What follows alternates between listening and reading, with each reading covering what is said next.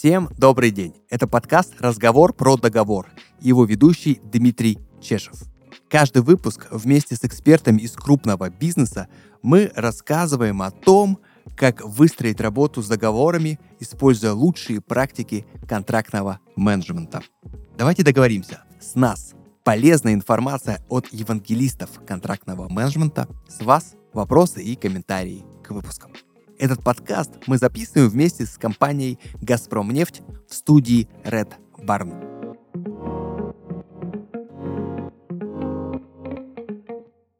Автоматизация рабочих процессов уже не тренд, а необходимость, которая помогает выводить бизнес-процессы на качественно новый уровень. Но что происходит с контрактным менеджментом? Нужна ли автоматизация работы с договорами? Если да, то кому и для чего? Об этом мы поговорим в сегодняшнем выпуске с экспертом, руководителем направления по продвижению цифровых инструментов ПАО «Газпромнефть» Павлом Зубковым.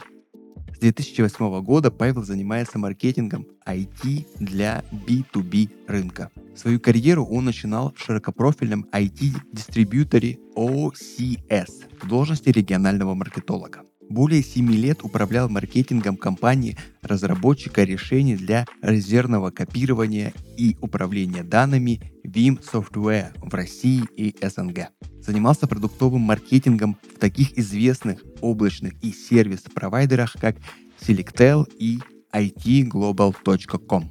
Сейчас в ПАО «Газпромнефть» Павел занимается изучением IT-решений для управления договорами для развития цифровых продуктов по управлению договорами компании. В свободное от работы время занимается изучением истории кочевников. Принимал участие в 13 научных археологических экспедициях по всей России.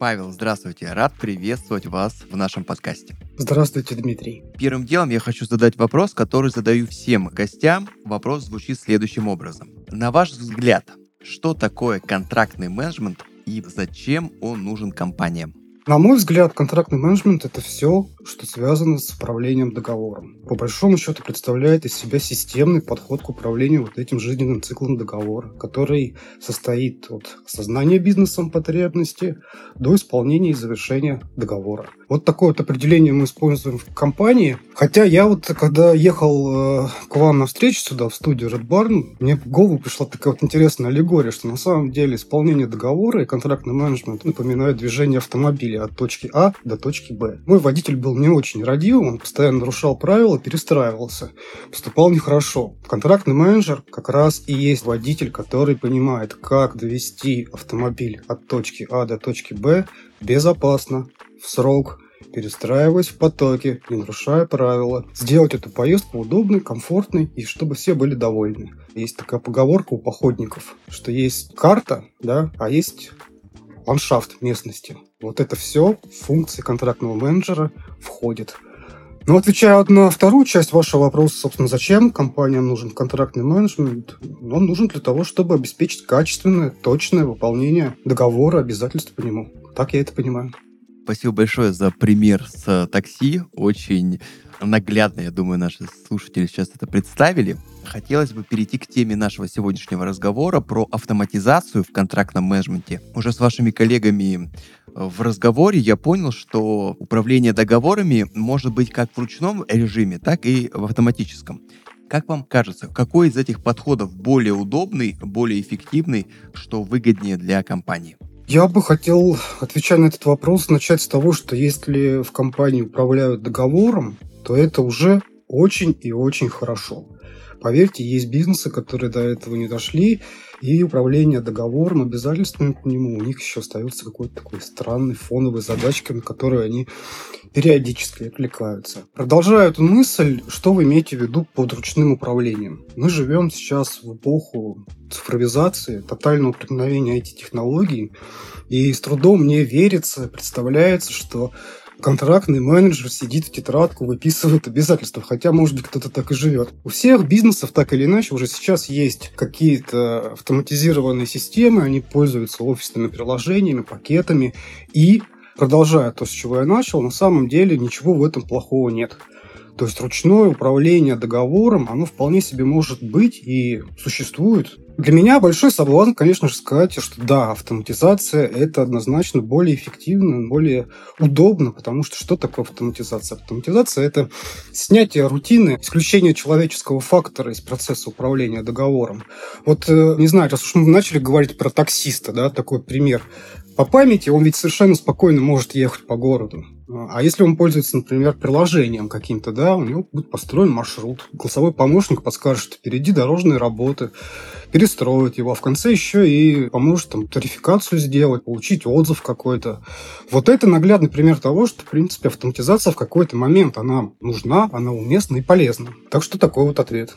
Отлично. Мы уже знаем про контрактный менеджмент достаточно много. В нашем подкасте мы о нем говорим. И вы же сказали о том, что контрактный менеджмент — это управление договором на каждом этапе. И здесь вот, говоря про автоматизацию, хочется спросить, а какие конкретные бизнес-задачи, на каких конкретно этапах нужно вводить контрактный менеджмент для того, чтобы улучшить работу и решать конкретные бизнес-задачи? Вы имеете в виду, что автоматизировать необходимо все этапы жизненного цикла договора. Я здесь полностью с этим соглашусь. То есть, поскольку этот процесс сквозной, э, ну, условно, там, в жизненном цикле договора есть такая база, там, да, стандартная вещь, наверняка ваши гости про нее неоднократно уже рассказывали, есть этап pre-award, когда готовится рыба договора, когда согласуются условия, и постворд. Разрывать вот эти две большие такие вехи, два этих этапа, я бы точно не стал. И если мы говорим про автоматизацию, то их нужно однозначно, конечно, в моих глазах связать. А на первом этапе, на этапе pre-award, когда ведутся переговоры, когда формируется сам договор, автоматизировать можно на самом деле очень много вещей, задач, ну, например, в частности, автоматическое какое-то заполнение шаблонов работу с какими-то шаблонами, организовать работу там по, предположим, какому-то извлечению данных из предыдущих, ранее случившихся договоров. Да? Само подписание договора можно сделать через системы по системе электронного документа оборота, когда не потребуется физически обмениваться копиями, да, это упрощает, убыстряет процесс. Можно выстроить процесс согласования договора, задать маршруты можно видеть ход работ, логи, версии копить. Масса таких вещей, которые могут быть автоматизированными. А на втором этапе, когда мы уже непосредственно занимаемся исполнением договора, пост-ворд, да, как его часто называют в бизнес-литературе, автоматизировать можно все то, что связано с прозрачным управлением этим самым договором. То есть вести учет исполнения обязательств, управлять этими изменениями, в конце концов. Можно настроить совместную работу разных команд, потому что договор всегда работает разные роли. Есть бизнес-заказчик, есть контрактный менеджер, который сопровождает договор, есть поставщик-подрядчик. Ну, работая в едином каком-то пространстве, информационном поле, всегда им будет проще договориться. В конце концов, есть масса инструментов, которые пришли из проектного менеджмента, потому что ну, для меня договор в некотором смысле работа по обязательствам, в том числе, это проект всегда. Так вот, это вполне себе удобная вещь, э, диаграмма Гант, канбан-доски, можно э, назначать задачи, в конце концов, внутри группы, которая работает совместно над проектом. И э, я вот очень люблю такое выражение, единая точка правды, да, есть такое понятие. Наличие вот такой вот автоматизированной единой системы, которая дает одинаковый взгляд в моменте без искажений для всех сторон, единая точка правды, она помогает договориться и избежать такой неприятной вещи, которая случается в работе контрактных менеджеров, как претензионная работа. Урегулировать разногласия, которые неизбежно возникают при работах, опираясь на достоверные, неискаженные данные. То есть обращаясь к этой самой единой точке правды по вашему опыту, Павел, скажите, когда компания сталкивается с тем, что им пора автоматизировать контрактный менеджмент. Вы уже сказали, что есть и ручное управление, и ну, разные модели. Вот когда наступает тот момент, когда автоматизация точно нужна? Достаточно сложно ответить на этот вопрос. Почему? Потому что как бы у всех компаний свой контекст, скажем так. Да? Этот момент может отличаться. По моему личному опыту, скорее всего, это происходит, когда случается какой-то неприятный инцидент. Я могу это подкрепить примером из своей личной жизни. У меня был большой фотоархив. Я никогда не задумывался про резервные копии. Мне было на это ну, скажем, прям все равно. В какой-то момент архив исчез. И я вынужден был изучить историю, связанную с резервным копированием данных. Теперь я, как параноик, делаю копии всего, храню их в облаке по методичке. В разрезе бизнеса, скорее всего, таким инцидентом может случить наступление претензий, болезней, когда компания получит штраф, не сумеет в суде, предположим, обосновать свою позицию. Или, например, бизнес сорвет сроки, будет сдвиг вправо, проект не случится, пойдут какие-то прямые, непрямые издержки и так далее и тому подобное. Вот такого рода инциденты, они заставляют крупный бизнес в первую очередь крепко задуматься, а что не так-то вообще происходит с нашими договорами, почему такое произошло. Наступает такая рефлексия, момент отрезвления. Это, наверное, может быть не самый классный пример, да, но зато жизненный. А есть еще позитивные вполне себе истории, когда между компаниями, большими организациями перемещаются современные управленцы, которые смотрят по сторонам, которые видят, что на их предыдущем месте была внедрена система контрактного менеджмента, она имела автоматизацию, IT-обвязку, это здорово работало. И передают вот этот чужой опыт, да, уже чужую боль своим новым коллегам. И становятся теми драйверами изменений, которые на самом деле запускают этот процесс изнутри и так потихонечку потихонечку там, да, компания прозревает, начинает автоматизировать исполнение договорных обязательств, работать системно над этой вот задачей. И здесь еще такой момент э, немаловажный. Мы же не живем там в вакууме в каком-то. У крупных организаций, у средних организаций есть пул проверенных поставщиков, партнеров, э, вендоров, в конце концов, которые им уже делали какую-то автоматизацию, связанную с другими задачами, ну, например, закупочной деятельностью. Все увязано. Вы отлично знаете, что КМ, контрактный менеджмент, он выступает в качестве интегрирующей функции, он взаимодействует с кучей подразделений, с закупщиками, с юристами, в конце концов, там, с управлением складскими остатками, прочее, прочее, прочее. И партнер может предложить э, своему заказчику, друзья, мне кажется, вы вышли на тот этап, когда можно сделать какую-то полезную настройку, которая поможет вам управлять вашими договорами. Угу, спасибо за ответ. Я еще добавлю, когда компания может задуматься, да, послушав, например, наш подкаст узнав о такой возможности и о том, как это замечательно. Я не исключаю такой возможности. Мне бы очень хотелось, чтобы после того, когда проект закончится, как можно больше организаций об этом задумались. Да, будем надеяться, что наша цель будет достигнута. И в продолжении разговора про IT-решения э, хотелось бы вот такой вопрос задать.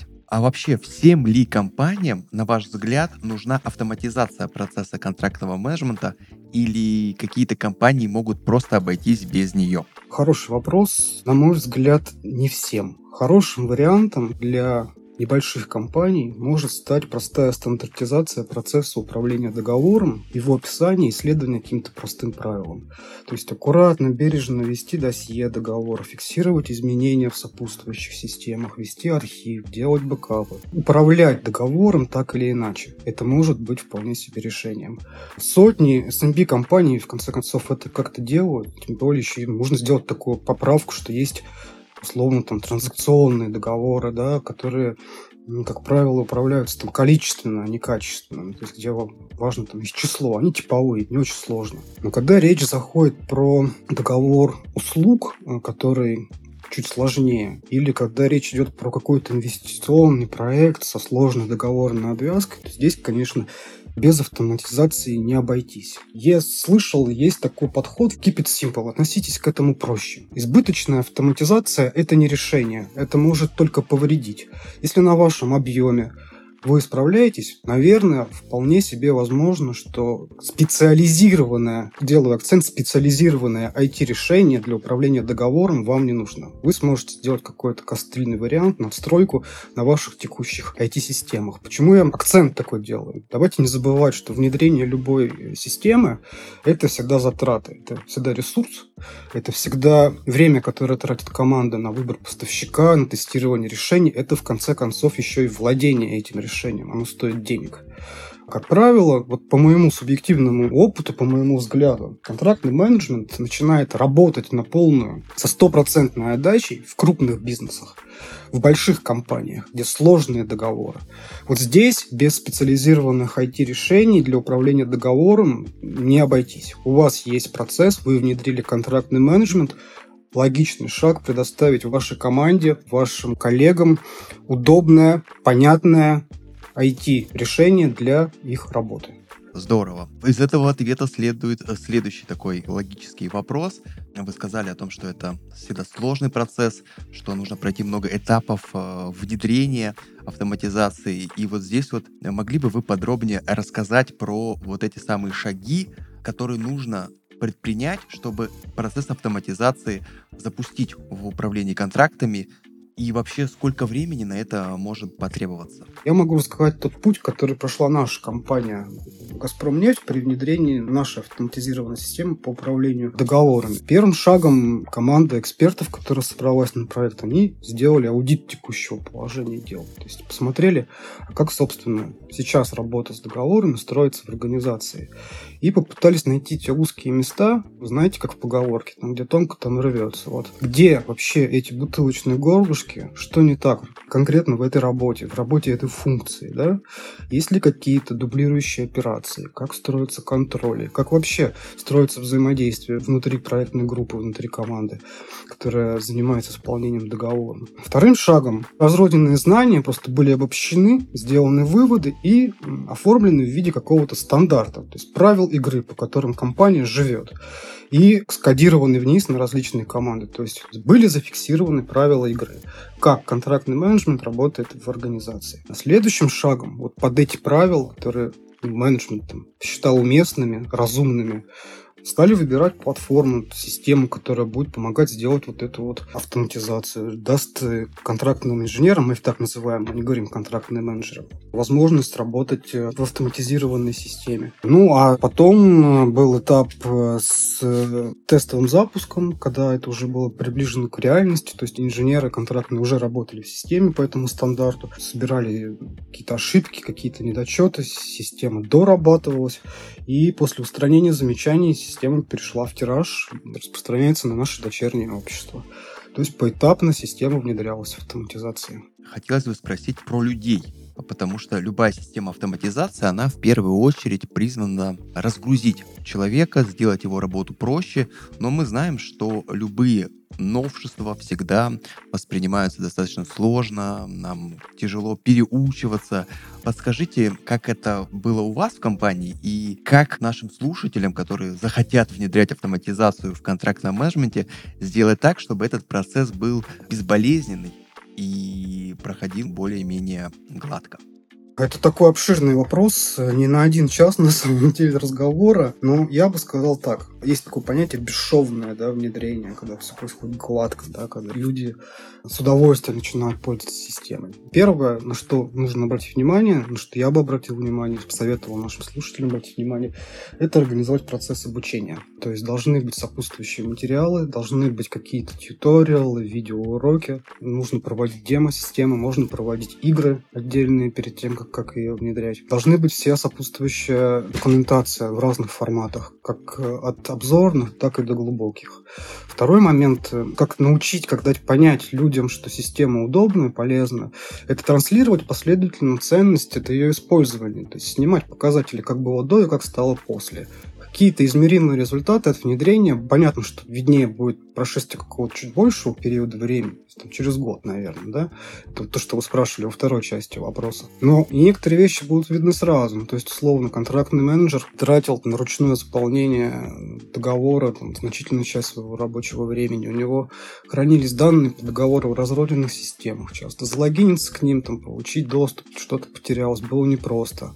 А как быть, например, если это хранится там на стороне, ну, предположим, я гипотетическую ситуацию сейчас вам обрисую, на стороне поставщика. Это каждый раз нужно вызванивать. А как быть, если вас просят срочно подготовить отчет к руководителю? Через полчаса нужно принести срез по состоянию исполнения договорных обязательств конкретно. Не знаю, срочная летучка планируется. Вот э, все это автоматизированная система, хорошая, грамотно внедренная по тем стандартам, по тем этапам, которые я писал, она так или иначе дает. И люди очень быстро начинают понимать, что сопротивляться бессмысленно, потому что удобно, нравится. Намного стало лучше. То есть получается, что результат, который видит сотрудник, видит э, контрактный менеджер, он его и мотивирует внедрять дальше, разбираться в этом. Да, но здесь было бы, наверное, не совсем справедливо говорить только о контрактном менеджере. Понятно, что для нас это ключевая фигура, это ключевой игрок, связующее звено между функциями, человек, который знает про договор все. Но над ним еще есть и менеджмент, руководители, которые тоже работают с автоматизированной системой. Их задача, не отвлекаясь на какие-то рутинные операции, получать срезы для того, чтобы принимать управленческие важные решения. А в конце концов, есть еще такая вещь, я уже вскользь про нее упоминал, как претензионная работа. Если она по итогу внедрения сократилась, если вы видите, что у вас нет претензий, то что вы можете свою позицию обосновать, либо наоборот ваших поставщиков убедить в том, что они не правы, вы сократите претензионную работу, а это уже меряется не только часами работы специалиста, это еще и меряется вполне себе такой прозрачной, конкретной вещью, как русские рубли. Скажите, Павел, а в компании «Газпром нефть» есть ли какое-то такое специальное IT-решение, которое помогает э, автоматизировать управление договорами? И если оно есть, то вот когда вы его внедрили, есть ли какие-то результаты, которые говорят о эффективности этого решения? Ну, я уже упомянул, что мы прошли этот путь, мы внедрили собственную систему. На самом деле мы отсмотрев какие-то готовые продукты на рынке, выбрали вариант разработки собственного решения, потому что наш бизнес-процесс контрактного менеджмента чуть-чуть отличается от того, что используется в других похожих организациях, потому что он в большей степени завязан на закупочные функции. Часто такое бывает, что контрактный менеджмент, э, как правило, прорастает из функции legal, из юридического департамента. У нас вот он пророс из закупок. И отсмотрев массу каких-то продуктов, мы пришли к варианту, что нам, наверное, нужна глубокая кастомизация. И качестве партнера мы выбрали связанную с нами организацию, у которых есть своя торговая площадка. На базе их программного продукта мы по модели SaaS разработали и сейчас внедряем, тиражируем решение, которое называется Lincoln. Мне очень нравится, кстати, название, которое получил наш продукт, наше решение, отвечает очень емко на наш взгляд, на нашу философию, на наше отношение к контрактному менеджменту. Lean кон. Lean – это бережливый, кон – контракт. Бережливая работа с контрактом, так, чтобы все ресурсы расходовались правильно, без потери, без утечки. И так мы разработали продукт, систему. Она обладает такими базовыми, да, необходимыми вещами, которые нужны как бизнес-заказчику, контрактному менеджеру, так и поставщику. Первое, что это? Это реестр обязательств по договору, это досье договора управляемое, да, есть э, инструменты, которые помогают управлять изменениями по договору после его подписания, отдельный модуль по претензионной работе, до претензионной работе. И отдельный достаточно большой полезный функционал, связанный со сбором отчетов и их емкой визуализации на понятных топ-менеджменту дашбордах, где только самая соль собрана там, да, в разных разрезах. При этом эти дашборды, они преднастроены, то есть информация, по сути, там, на кончиках пальцев собирается из различных систем в одном месте, что, безусловно, очень удобно и очень полезно. Сейчас э, система у нас э, из опытно-промышленной эксплуатации вот уже вышло, по сути, как бы в прод, продуктив, и мы подключаем наше дочернее общество активно. Так что это наша большая гордость. И я здесь должен сказать, что когда мы наш продукт, наш подход продемонстрировали рынку. Понятно, есть отраслевые конференции, есть э, премии. Отклик был очень положительный. В частности, Линком получил награду как лучшее решение у сообщества IT-директоров э, Global CIO в прошлом году. Это успех. Да, ну не просто успех, скорее нам было очень приятно, что мы получили признание. Ну, потому что на самом деле технологически, не будучи IT-специалистом, собрать все это воедино, задачка не такая уж простая, как это может показаться на первый взгляд. Потребовало многих часов работы различных команд, поэтому мы очень и очень довольны сейчас вот э, текущим результатом. А можно такой технический вопрос по поводу вашего решения? Я знаю, что есть две системы автоматизации. Облачное и коробочное решение. Вот ваш Lincoln к чему относится? Здесь речь идет именно о сборке. У нас, в нашем случае, это не первое, не второе. У нас это частное облако. То есть мы э, развернули Lincoln по модели SaaS, Soft as a Service, в частном облаке, облаке, которым владеет компания. То есть э, передача данных э, происходит не по открытым каналам, а по корпоративной сети. Это полностью безопасные маршруты, полностью соответствующие политикам информационной безопасности, которые для крупного бизнеса на самом деле очень и очень важны. Ну, то есть это вещь, которой пренебрегать ни один здравомыслящий топ-менеджер совершенно точно не станет. Вот в части информационной безопасности, кстати говоря, я должен сделать отдельный акцент, почему так удивила рынок реализация нашего линкона. Потому что обычно крупный бизнес предпочитает забирать такого рода решения в виде коробки, устанавливать ее на своих серверах, а здесь облако, но частное, полностью управляемое. Мгм. Ну, это инновационное, скажем так. И само решение, и подход, который вы использовали, оно вдвойне удивило всех. А вот если говорить про коробочный подход, про облачное решение, то в общих чертах, вот как вам кажется, что из них более эффективно и у каждого из этого решения наверняка есть какие-то преимущества и какие-то недостатки. Вот что здесь вы могли бы сказать? Это тоже, на мой взгляд, э, очень емкий вопрос, очень обширный, да, смотря что оценивать, как говорится. Что для бизнеса важно? Важна ли для него скорость развертывания решений, то есть взял и побежал, или ему требуется какая-то глубокая кастомизация? Какие сроки внедрения? Они отличаются очень сильно для такого рода подходов. Обычно, по моему опыту, по моему взгляду, ну, оценивают, кроме этого, еще защищенность данных, про которые я вам рассказал. Ну, Судите сами, все-таки договор относится к разряду бизнес-чувствительной информации. И положить его в какое-то облако для многих покажется тревожным каким-то таким действием. Ну, мало ли, что там произойдет. Лучше, наверное, как-то у себя а если, не дай бог, там утечка какая-то случится, и эти данные просочатся в сеть, там, да. При этом сейчас же еще есть такое явление, как кибератаки, когда злоумышленники целенаправленно стараются такого рода данные извлечь, получить, чтобы шантажировать организации или, там, не знаю, повлиять там на стоимость их акций на бирже.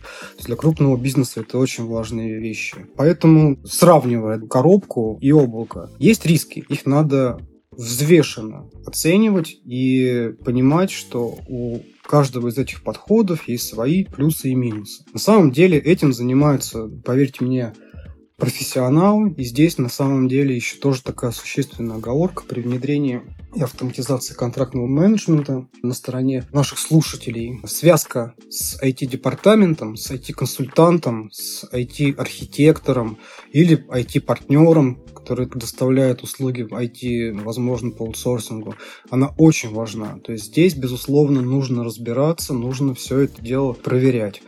Стоимость э, решений, ну, традиционно облачные версии, они дешевле. Понятно, что здесь в таком случае там капекс, опекс, не нужно поддерживать инфраструктуру собственную, не нужно нанимать в штат специалиста, системного администратора, который будет следить за доступностью серверов, какие-то дополнительные лицензии приобретать. Берешь, пользуешься, если есть под рукой интернет. Такого подхода есть все-таки свои обратные стороны, свои минусы. Э, там есть риск внезапного отключения от, от облака, есть, в конце концов, э, риски, связанные с конфиденциальностью защиты данных, которые государство спускает вниз в виде каких-то регулирующих актов, положений, которым нужно соответствовать. Ну и банально доступность такого рода решений на рынке, которых сейчас стало сильно меньше. И в основном то, что я вижу, коробочный вариант исполнения преобладает. Так же, как, наверное, здесь э, вполне уместно будет сказать, что многие компании, как наша, идут по пути собственной разработки. То есть делают свои собственные решения, если у них для этого есть ресурс. Понятно, что это относится в большей мере к крупному бизнесу и очень крупному бизнесу, у которых есть такая возможность. И здесь, кстати говоря, Дмитрий, такой момент, про него нельзя не сказать, это цена решения. Да? Мое просто наблюдение, что для такого рода проектов цена – это вопрос на самом деле даже там не второго и не третьего уровня. Это важно, безусловно, да. Понятно, что все считают деньги. Но вот эти факторы, которые я перечислял в виде информационной безопасности, доступности данных и прочее, они в действительности намного более критичны. Так же, как возможность увязать эти системы с э, существующими уже на стороне заказчика решениями, ну то, что называют legacy, унаследованными, потому что они будут работать с базами данных, они будут откуда-то собирать данные, где-то будут их хранить. Это хочется все соркестрировать красиво, да, чтобы это не было набором разных живущих сервисов, которые между собой не дружат, потому что ну, при передаче данных, потере данных, оно придет к искажению серьезному, да, в общем, это все очень важно. Ну, я просто не хочу погружать наших слушателей глубоко в технические детали, тем более я сам не являюсь э, таким уж большим знатоком знатоком IT. Как я это понимаю, я попытался передать доступными словами и рассказать. Если где-то чуть-чуть приврал или исказил, вы уж меня извините. Наши слушатели напишут в комментариях под выпуском подкаста. Договорились, спасибо. Я приду и почитаю. Да, я просто хотел еще последнее уточнение. Мы вот сравниваем два подхода. Что касается простоты внедрения, вот, вот можно ли пару слов об этом? Потому что зачастую, ведь мы принимаем решения не только из-за того, что выгодно, но что и проще сделать. Вот в вашем понимании, что из этого проще? Облачное либо коробочное решение внедрить? На мой взгляд, конечно, облачное решение сильно проще внедряется. Но у него есть обратная сторона у него практически отсутствует возможность для кастомизации, для того, чтобы подстроить его под мой бизнес-процесс. И вот контрактный менеджмент – это же, по сути, методология, да, это взгляд на системное управление контрактом и договором. Но в каждой избушке свои погремушки. Есть нюансы организации. Что-то может быть отлично, да, и возможность такой доработки в такого рода решениях, она ограничена функционалом. Скорее всего, придется подстраиваться под то, что оно дает. С другой стороны, в принципе, любые доработки, это, конечно, всегда тоже такая история долгая. Если вы возьмете коробку, то нужно быть готовым что нужно искать партнера, который сделает такую доработку, который поможет вам ее привести в соответствие с вашими бизнес-задачами. На самом деле сейчас очень много хайпует, э, вибрирует в сети среди айтишников э, подход э, BPM, Business Process Management, да, системы BPM, которые собираются на low-code. Вот они здорово, на самом деле, интересный подход к решению этих задач предлагают, потому что там, по сути, не нужны услуги программиста. Там описывается бизнес-процесс, и модульные элементы такого рода систем позволяют его собрать. Получается, бизнес-аналитик какой-то, да, моделирует процесс, процесс исполнения договора по этапам, и потом через какие-то упрощенные схемы собрать это в виде какой-то там диаграммки, которая, по чудесным образом превращается в в софт. Ну, это, конечно же, в идеале. Мы такого рода системы смотрели, руками щупали. Там в жизни все, конечно, чуть-чуть сложнее. Так это не работает. Я думаю, что кто-то, может быть, из наших слушателей для своей компании найдет и такое решение, э, и оно будет им подходящим, поэтому большое спасибо, что о нем сказали. Если вдруг кому-то это подойдет, и кто-то услышит это в нашем подкасте, это будет очень здорово и замечательно. Тем более мы все тут переживаем за распространение идей контрактового менеджмента и автоматизации в целом. Мы поговорили и про облачные решения, и про коробочные, и есть ли какой-то совет, когда стоит выбрать то или иное решение? Я советую выбирать вам коробку, если вы хотите иметь полный контроль над вашими данными, если для вас это важно. Отлично, спасибо. Павел, как я понял, существуют разные виды решений для работы с контрактами и абсолютно разные их классы. Расскажите, пожалуйста, про них немного подробнее. В чем их плюсы и в чем может быть минусы? Дмитрий, это очень и очень объемный вопрос. Я поэтому вынужден буду немножечко, конечно, здесь упрощать. Условно, я бы сказал так, что автоматизацию контрактного менеджмента сейчас реализуют на базе платформенных сервисов, ну, назовем их так. То есть есть отдельные решения, которые позволяют так или иначе собрать удобное, полезное решение для контрактного менеджмента на разного рода предприятиях. Крупных, средних и малых это уже отдельная сегментация, то есть уже целый разрез, да, как они отличаться будут, потому что потребности у такого рода заказчиков совершенно разные. Есть отдельные платформы для контрактного менеджмента, их так и называют. То есть это класс решений Contract Life Cycle Management. С границей есть отдельный подвид такого рода платформ, ну, их называют еще CLM, как Contract Obligation Management система. Это системы, которые позволяют работать только с обязательствами по договорам. То есть большой этап, который мы называли в начале выпуска post-award. Есть попытки сделать удобную автоматизацию на базе систем электронного документа оборота. Есть опыт э, надстройки контрактного менеджмента, автоматизации во всем известных э, CRM-системах, системах, которые разрабатывались для управления отношениями с клиентами. И есть отдельный класс монолитных, тяжелых, больших экосистем, по-другому это назовешь, которые позволяют большим предприятиям, серьезному бизнесу собирать автоматизацию э, контрактной функции. Все они очень сильно отличаются между собой, отличаются по массе параметров. Ну, мы вот уже говорили с вами там, и про стоимость владения, и про модель того, как они отдаются конечному пользователю через облако или в виде лицензии коробки с установкой на собственный сервер.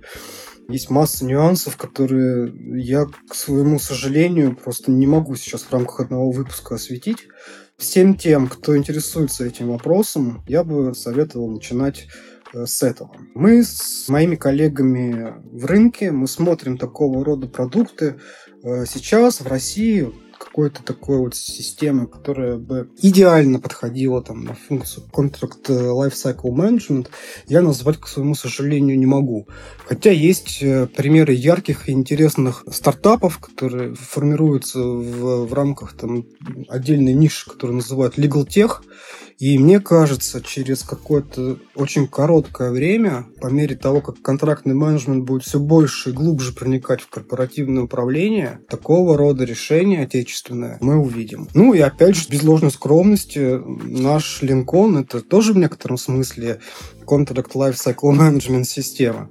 Возможно, она будет масштабирована в виде отдельного проекта. Я такого не исключаю.